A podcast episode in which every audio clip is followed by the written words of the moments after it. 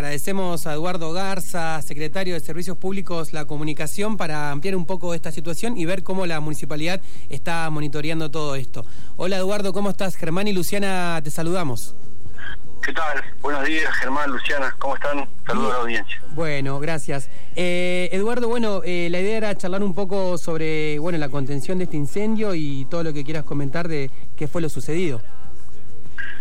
Bueno, este, lamentablemente suceder después de mucho tiempo esto de, digamos, descuidos eh, dentro de un lugar tan sensible a las llamas como es el vertedero municipal, este, porque no, no ha sido otra cosa más que eso. Este, eh, un simple descuido, alguien fumando adentro del, del predio hace que pasen cosas como las que pasó, que no pasaban por suerte no venían pasando desde, desde el 20 de febrero de este año, pero bueno, lamentablemente ayer eh, se, desató este incendio en el manto de los residuos sólidos urbanos. Mm. Prendió un sector de barranca donde es muy difícil este, hacer un primer ataque inicial, se, se complica. Eh, se trabajó primariamente en ese foco hasta el, incendio se, se, produjo alrededor de las 12.30, 13 horas del mediodía de ayer. Sí y se estuvo trabajando hasta las 19, 19.30, donde este, aparenta, aparentemente estaba controlado, este, semi tapado, como te decía recién, en un sector de barranca de, basura, mm. y este, faltaba todavía entrar el servicio nocturno de recolección. Así que mientras las máquinas preparaban para hacer el recibimiento del servicio nocturno, en algún este momento eh, había muchas ráfagas de viento en algún momento o se voló algo de este foco inicial o algún este alguna persona desaprensiva inició un foco en el sector de Ramas que está ubicado a unos 200 metros al este del primer foco. Y este bueno eso ya ahí se tornó un incendio de gran de gran magnitud.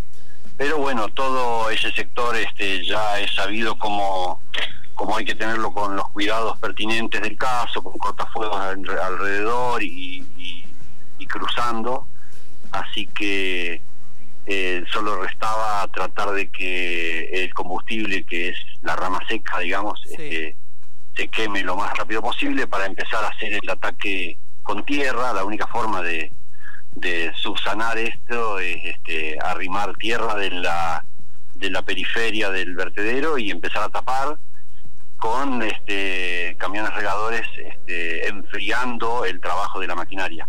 Eso se, se, hizo anoche una especie de prevención, de, circunscripción del fuego hasta alrededor de las 3 de la mañana y hoy a las 7 se comenzó con el tapado de, la ceniza, remover y tapar y enfriar, cosa que ya a esta altura del mediodía debería estar este, dando los resultados finales.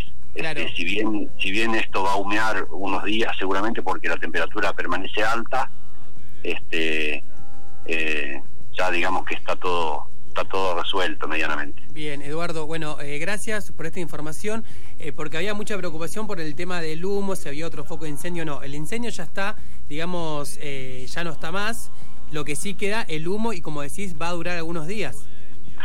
Claro, porque bueno, la temperatura debajo del, manto que ahora está tapado por este por tierra y, agua que estamos enfriando permanentemente, debajo de ello este, está la temperatura muy alta, todavía hay sectores con cenizas, este, brasas seguramente, y eso este, va a seguir emanando emanando este, cortinas de humo, digamos, que son como fumarolas, mm. este, hasta tanto baje un poco la temperatura o este, debido al trabajo permanente de, los chicos, este, se logre tapar. Eh, es un trabajo de, ahora en más, de paciencia y de ir este, detectando esas fumarolas y tapándolas lentamente. Pero desde ya no hay ningún tipo de riesgo y el incendio está totalmente extinguido.